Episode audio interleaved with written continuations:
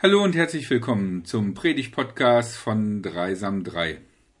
Da wir in der Zeit von Corona-Krise keine Gottesdienste in unserer Kirche haben, sondern stattdessen einen Gottesdienst zum Selbstgestalten haben, gibt es jetzt also eine Predigt extra gesprochen für euch, die ihr gerne Podcasts hört. Das Thema der heutigen Reihe passt super in unser Zeitgeschehen. Aber wir haben es schon eigentlich äh, Ende November geplant.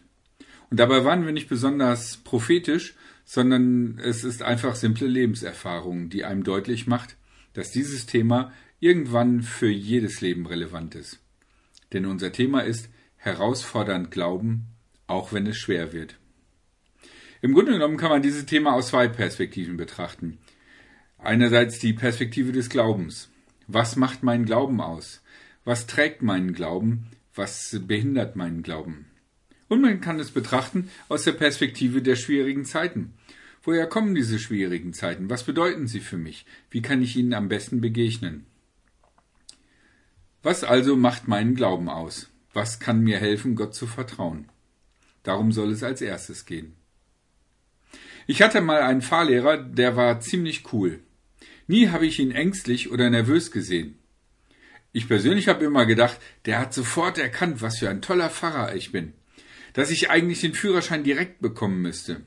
Deswegen hat er meinen Fahrkünsten sehr vertraut, obwohl ich Anfänger war.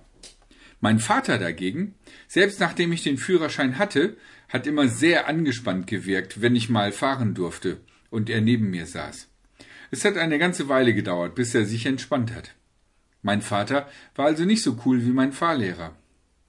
Aber Vielleicht lag das auch daran, dass mein Fahrlehrer jederzeit bremsen konnte, weil er ja ein zweites Set Pedale hatte. Während mein Vater meiner Fahrkunft völlig hilflos ausgeliefert war, konnte mein Fahrlehrer einfach bei einer schwierigen Situation einfach aufs Gaspedal treten oder aber auf die Bremse.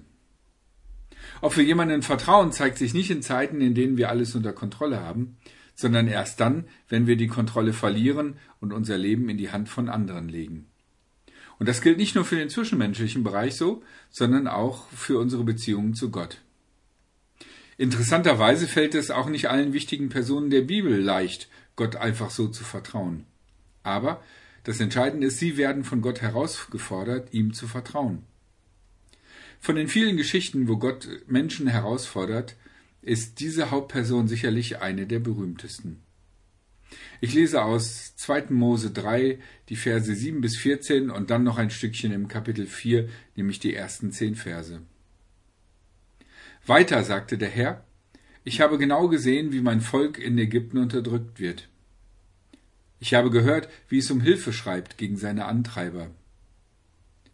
Ich weiß, wie sehr es leiden muss, und bin herabgekommen, um es von seinen Unterdrückern zu befreien. Ich will es aus Ägypten führen und in ein fruchtbares und großes Land bringen. Ein Land, das von Milch und Honig überfließt. Ich bringe es in das Land der Kanaaniter, Hethiter, Amoriter, Perisiter, Hivititer und Jebusiter. Ich habe den Hilfgeschrei der Leute von Israel gehört. Ich habe gesehen, wie grausam die Ägypter sie unterdrücken. Deshalb geh jetzt, ich schick dich zum Pharao. Du sollst mein Volk, die Israeliten, aus Ägypten herausführen. Aber Mose wandte ein, ich? Wer bin ich denn? Wie kann ich zum Pharao gehen und das Volk Israel aus Ägypten herausführen? Gott antwortete, ich werde dir beistehen. Und das ist das Zeichen, an dem du erkennst, dass ich dich beauftragt habe. Wenn du das Volk aus Ägypten herausgeführt hast, werdet ihr mir an diesem Berg Opfer darbringen und mich anbeten. Mose sagte zu Gott, wenn ich nun zu den Leuten von Israel komme und zu ihnen sage, der Gott eurer Vorfahren hat mich zu euch geschickt, und sie mich dann fragen, wie ist sein Name? Was soll ich ihnen dann sagen? Gott antwortete, ich bin da. Und er fügte hinzu, sagt zum Volk Israel, der ich bin da hat mich zu euch geschickt. Mose erwiderte, und was ist, wenn die Leute von Israel mir nicht glauben und nicht auf mich hören sondern behaupten, der Herr ist dir nicht erschienen. Was soll ich dann tun? Was hast du da in deiner Hand? fragte der Herr. Einen Stock, sagte Mose. Wirf ihn auf die Erde, befahl der Herr. Mose tat es. Da wurde der Stock zu einer Schlange und Mose lief vor ihr davon. Der Herr befahl ihm, pack sie beim Schwanz. Mose fasste zu und sie wurde in seiner Hand wieder zum Stock. Da sagte der Herr, tu das vor ihren Augen, damit sie glauben, dass ich dir erschienen bin. Ich, der Gott ihrer Vorfahren Abraham, Isaak und Jakob. Dann befahl er Mose, steck die Hand in dein Gewand. Mose gehorchte. Und als er seine Hand wieder herauszog, war sie voll Aussatz, weiß wie Schnee. Steck deine Hand nochmal in dein Gewand, befahl der Herr. Mose tat es, und als er sie wieder hervorzog, war sie so gesund wie der übrige Körper. Der Herr sagte, wenn sie durch das Wunder mit dem Stock nicht überzeugen sind, dann wird dieses zweite Wunder sie überzeugen. Wenn sie aber immer noch nicht glauben und nicht auf dich hören wollen, dann nimm Wasser aus dem Nil und schütte es auf den Boden, und es wird zu Blut werden. Doch Mose antwortete, Ach Herr, ich hab doch noch nie gut reden können. Und auch seit du mit mir, deinem Diener, sprichst, ist das nicht besser geworden. Ich bin im Reden viel zu schwerfällig und unbeholfen. Soweit erstmal. Mose ist also gar nicht so begeistert, im Auftrag Gottes nach Ägypten zu gehen. Anders als im Gottesdienst kannst du jetzt einfach den Podcast anhalten. Eine super Gelegenheit. Nimm dir doch einmal einen kurzen Moment Zeit und überleg dir mal. Was sind eigentlich die Bedenken, die Mose vor Gott äußert? Und wie würdest du wohl auf so einen Auftrag reagieren? Was wären deine Bedenken, die du Gott gegenüber äußern würdest? Wenn du dann fertig bist, dann starte einfach weiter. Bis gleich. Mose weigert sich also hartnäckig zu gehen. Und das kann man auch gut verstehen. Es ist zugegebenermaßen nicht gerade einfach, seiner Jugendsituation zu begegnen. Gerade dann, wenn man versucht hat, ihr zu entkommen. Und bei Mose war es ja noch schwieriger. Er ist ja gar nicht im Frieden gegangen, sondern er ist ja zu allem Übel noch als gesuchter Mörder geflohen. Aber interessanterweise, das spricht er nicht als Problem an. Sondern zuallererst führt er an, dass ja gar nicht so genau klar ist, wer dieser Gott ist, der zu ihm spricht. Und danach bezweifelt er den Willen der Israeliten, ihm zu glauben und zu vertrauen. Und erst ganz zum Schluss rückt er mit einem sehr persönlichen Grund heraus. Ich habe doch noch nie gut reden können. Mose kann nicht gut sprechen. Irgendwie bereitet es ihm Mühe. Und da er sagt, dass es auch in so einem kurzen Gespräch mit Gott schwer fällt, ist zu vermuten, dass er nicht mangelnde Rhetorik meint, sondern wirklich dass an seinem Sprachapparat oder an seinem Sprachablauf irgendetwas schwierig ist. Mose fällt es also schwer, Gott zu vertrauen, nicht weil er gegenüber Gott nicht gehorsam sein will, sondern weil er schlechte Erfahrungen gemacht hat. Vor anderen Reden trifft bei ihm eine empfindliche Stelle. Dort ist er sehr verwundbar. Vielleicht hat er das erlebt, dass äh, er als Kind gehänselt worden ist oder dass er versucht hat, etwas Wichtiges zu sagen und die Menschen habe, haben über ihn gelacht. Vielleicht ist das auch ein Hinweis darauf, warum er so jähzornig reagiert, als er sieht, dass ein Mensch von einem anderen Menschen fertig gemacht wird. Deswegen will er also nicht nach Ägypten gehen und vor dem Pharao und seinem ganzen Hofstaat reden. Das ist ein guter Moment, um den Podcast nochmal kurz anzuhalten und über das Gehörte nachzudenken.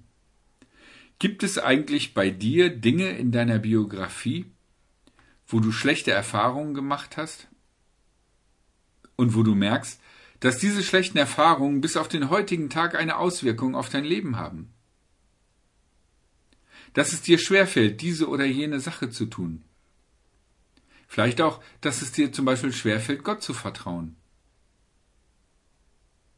Und wenn dir da Dinge eingefallen ist, dann überleg noch weiter. Was könnte dir helfen, dein Vertrauen auf Gott zu finden? Was könnte Gott machen, um dich zu überzeugen? Was könnte machen? Was könnte Gott machen, um Mose zu überzeugen? Okay. Drück einen Moment auf Pause und wenn du fertig bist, dann hören wir uns wieder. Jetzt kommen wir zu einem spannenden Punkt, den man leicht übersehen kann. Gott verweist im Folgenden auf seine große Macht und dass er alle Welt, die ganze Welt und alle Münder dieser Welt geschaffen hat. Und bei dieser Einleitung würde ich denken, jetzt macht Gott ein Wunder. So wie dieses Wunder mit der Schlange, die sich in einen Stab verwandelt und andersrum. Und dieses Wunder mit der aussätzigen Hand. Aber nö. Anstelle eines Wunders antwortet Gott zu Mose, Du hast doch noch einen Bruder, den Leviten Aaron. Ich weiß, dass er gut reden kann. Er ist auf dem Weg zu dir und wird sich freuen, wenn er dich wieder sieht. Du sagst ihm alles, was er reden soll. Toll, oder? Jetzt soll der große Bruder für Mose reden.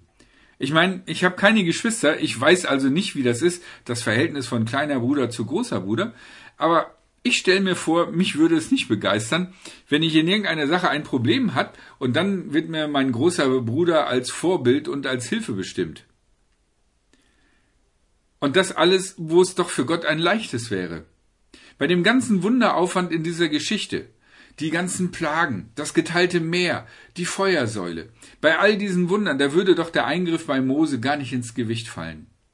Was soll also diese Zurückhaltung Gottes? Warum heilt Gott Mose einfach nicht?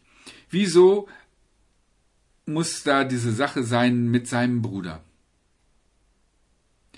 Für das Volk Israel bringt Gott mit Mose eine großartige Befreiung, eine wundersame Befreiung.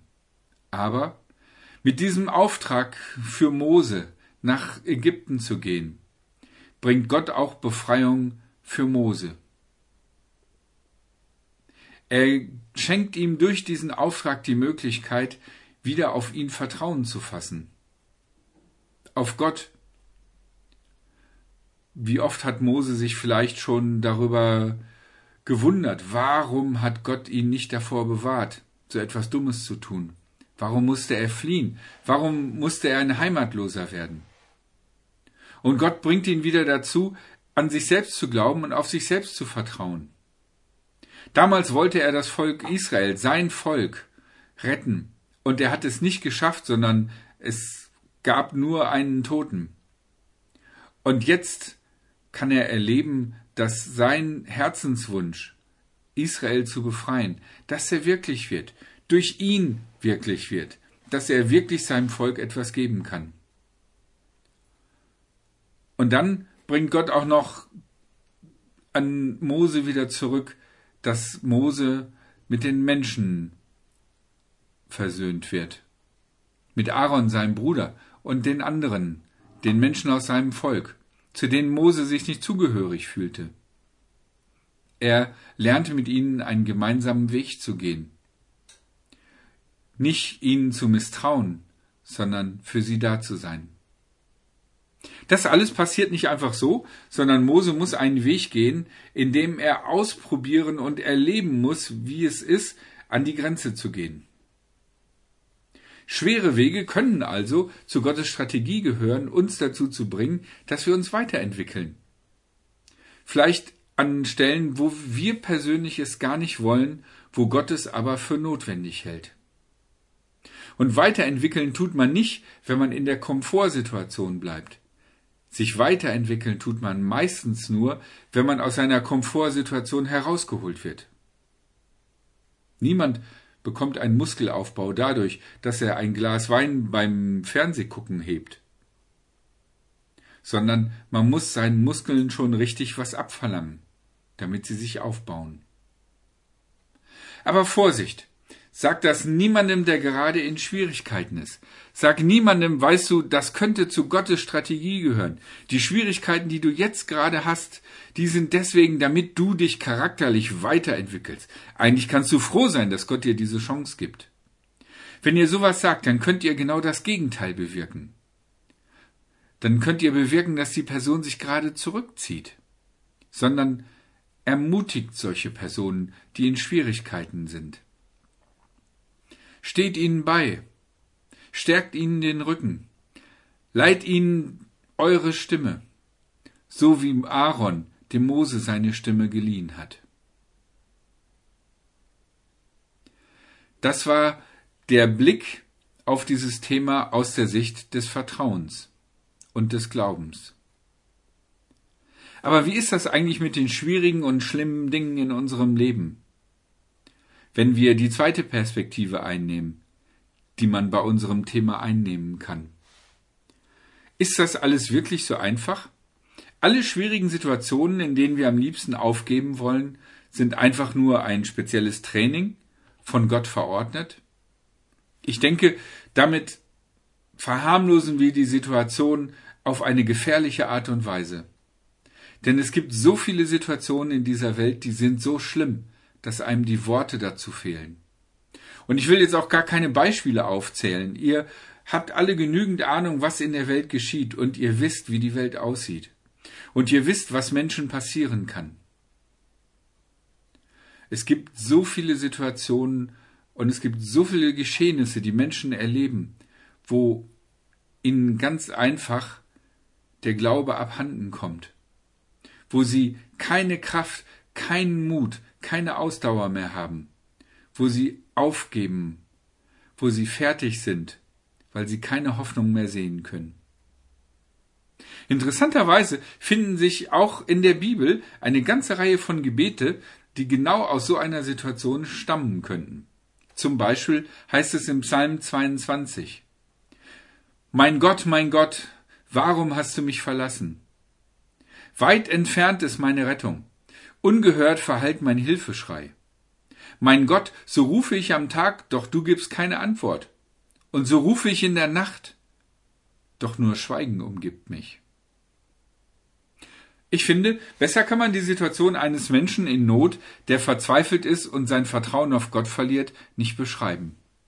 Und dieser Psalm ist dadurch bekannt geworden, dass den ersten Satz dieses Psalmes von Jesus am Kreuz gesprochen werden. Mein Gott, mein Gott, warum hast du mich verlassen? Ein Ausdruck seines momentanen Empfindens und ein Zitat und Verweis auf den Psalm 22. Es gibt tatsächlich Situationen, in unserem Leben, wo Gott unsere Gebete nicht erhört. Nicht irgend so ein Kinkerlitzchen-Gebet wie, oh Herr, lass mich die Straßenbahn noch kriegen, sondern wirklich ein existenzielles Gebet. Ein Gebet, wo wir mit aller Ernst und allen Kraft gebetet haben. Ein Gebet, bei dem vielleicht ganz viele andere mitgebetet haben. Und es ist nichts passiert. Und vielleicht sogar noch schlimmer. Das Gegenteil ist passiert von dem, worum wir gebeten haben. Wie sollen wir mit solchen Situationen umgehen? Und wir neigen dazu, irgendwie das Ganze zu erklären und zu begründen, weil wir wollen unseren Glauben nicht aufgeben und wir wollen einfach weiterhin eine Hoffnung haben. Und so versuchen wir irgendwelche Erklärungsmuster zu finden dafür, dass Gott unser Gebet nicht erhört hat, dafür, dass es vielleicht sogar schlimmer geworden ist, dafür, dass vielleicht auch kein Happy End am Ende des Tunnels zu sehen ist. Ich bin überzeugt, letztlich gibt es Situationen in unserem Leben, wo wir an einen Punkt kommen, wo wir merken, wir sind mit unseren ganzen Interpretationen am Ende. Wir sind am Ende mit allen Versuchen zu erklären, mit allen Mutmaßungen wie man weiß ja nicht, wofür es gut ist, mit allen Versuchen mit Bibelsprüchen irgendwie noch was zu kitten. Und dann stellt sich die Frage, was ist dann? wenn unser Leben zerbricht, wenn wir die Kontrolle über unseres Lebens und über unseren Glauben verlieren, was ist dann? Ist das der Zerbruch unseres Glaubens? Ist das das Ende, worauf wir gehofft haben? Wir glauben an Gott, den allmächtigen Schöpfer dieser Welt und des ganzen Universums. Und wir glauben an Jesus Christus, dem zu Tode gefolterten Unschuldigen, der nicht sterben wollte, aber sich dem schweren Willen Gottes beugte. In einigen Traditionen gibt es die Meditation über Jesus, den Mann am Kreuz. Eine bewusste Betrachtung und Auseinandersetzung über sein Leiden, über seine Schmerzen, über sein Blut, über seine Wunden. Wir finden auch einige entsprechende Lieder dazu im Gesangbuch. Zum Beispiel die Nummer 85, wo es heißt, O Haupt voll Blut und Wunden, voll Schmerz und voller Hohn, O Haupt zum Spott gebunden, mit einer Dornenkron. O Haupt sonst schön gezieret, mit höchster Ehr und Zier, jetzt aber hoch schimpfieret, gegrüßet seist du mir. Wir neigen bei uns in der Dreisam 3 eher selten solche Lieder zu singen. Ich glaube, dass sich daran, dass uns einerseits die Bilder ein bisschen zu blutig und zu roh sind und andererseits sie passen auch zu wenig zu unserer Vorstellung davon, wie ein Leben mit Gott sein sollte. Aber es ist gut und richtig, sich dem Leiden Jesu auszusetzen und darüber nachzudenken. Denn die Meditationen über das Leiden Jesu bergen einen großen Schatz. Wenn wir uns Zeit nehmen, darüber nachzudenken, was es bedeutet, was Jesus am Kreuz erlebt hat, dann werden wir nach und nach erkennen können, wir sind nicht allein mit unserem Schmerz, mit unserer Angst, mit unserem Sterben. Jesus ist diesen Weg schon gegangen. Und er ist bei uns in der Stunde der Not. Wir glauben an einen Gott, der groß und herrlich ist. Und wir haben sehr viele Lobpreislieder, in denen das ausführlich beschrieben wird, wie groß und herrlich Gott der Herr ist. Aber seine größte Herrlichkeit ist am Kreuz sichtbar, wo er in Jesus Christus elendig und unfairerweise stirbt. Das ist Gottes Herrlichkeit. Gottes Herrlichkeit wird nicht sichtbar in großartigen Taten und Glamour und, und, und gleißendem Licht, sondern die Herrlichkeit Gottes ist Liebe, ist Barmherzigkeit, ist Mitgefühl. Und das wird am Kreuz sichtbar. Wenn es uns also schwerfällt, Gott zu vertrauen, wenn wir in eine Situation hineinkommen, wo wir kein Happy End sehen können und wo wir gewiss sein können, es wird wohl auch kein Happy End in dieser Welt geben, dann ist es wichtig für uns, dass wir die Bedeutung des Leidens Jesu erkennen. Nicht rational, ja, ja, das war so in dieser Situation damals. Nicht theologisch, sondern emotional mit dem Herzen dem Sitz unseres Gefühles zu erkennen, Jesus kennt Leiden. Jesus ist bei mir im Leid. Denn er leidet wie mich. Er leidet wie ich. Lass uns nicht nur auf die tollen Verheißungen sehen, sondern auch auf den harten Weg, den Jesus gegangen ist. Das ist etwas, was wir von anderen Traditionen und Zeiten gut lernen können. Jesus ist nicht einfach nur so der Gekreuzigte, der für drei, vier Stunden am Kreuz hing, unter vielen anderen, viel großartigeren Dingen. Nein, Jesus ist der, der am Kreuz hing, weil er am Kreuz seine Bestimmung erfüllt hat. Es ist das Zentrum seiner Existenz. Darum bist du nicht allein. Was immer dir auch begegnen wird, warum solltest du Jesus vertrauen? Weil er der Gekreuzigte ist. Amen.